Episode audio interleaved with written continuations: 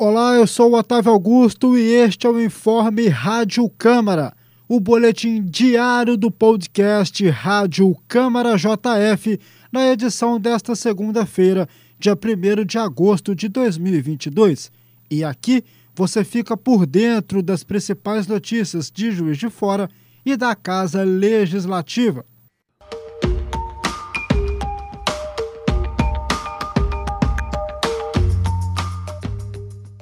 Em honra ao primeiro grupo de homens que se reuniu nas ruas para orar o primeiro terço no Brasil, foi instituído em Juiz de Fora o Dia Municipal do Terço dos Homens.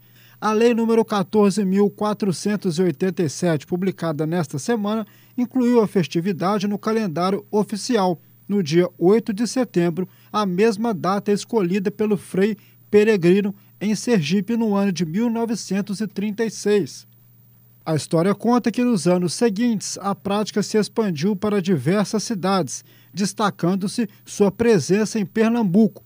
Na cidade de Olinda, teve uma grande repercussão, tornando-se manifestação cada vez mais relevante do movimento Mãe Rainha Três Vezes Admirável, do movimento apostólico Schoenstatt, originário da Alemanha a oração do terço dos homens tem sido para a população católica momento de contemplação dos mistérios de Cristo, associado ao louvor e à súplica a Maria.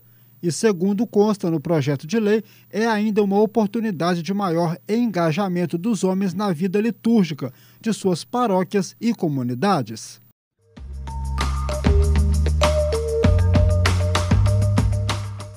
Com a sanção de duas leis, a 14.484 e a 14.485, Juiz de Fora inclui as artes marciais como atividade extracurricular nas escolas da rede pública municipal da cidade, além de incluir no calendário oficial do município a Semana Municipal de Incentivo à Prática de Artes Marciais.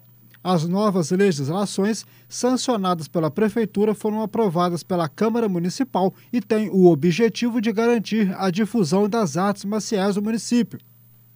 Com a Lei nº 14.484, a Câmara Municipal criou o projeto Campeões do Futuro, que implementa as artes marciais como atividade extracurricular nas escolas públicas municipais a proposta é que os alunos matriculados tenham a prática de esportes em uma ou mais modalidades.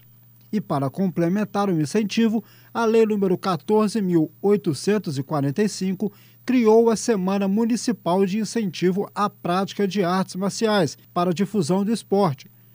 Pela lei aprovada, a data poderá ser comemorada por meio de competições, demonstrações e apresentações em praças públicas, concurso entre os participantes das academias, estúdios, praças, escolas, dentre outros locais, homenagens a professores e alunos, bem como qualquer outra atividade pertinente.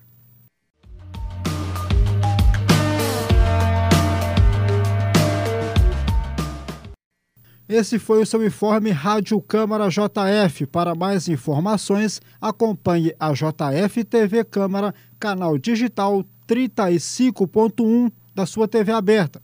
Siga nossos canais Câmara JF nas redes sociais e acesse o nosso site câmarajf.mg.gov.br. Um abraço, até a próxima!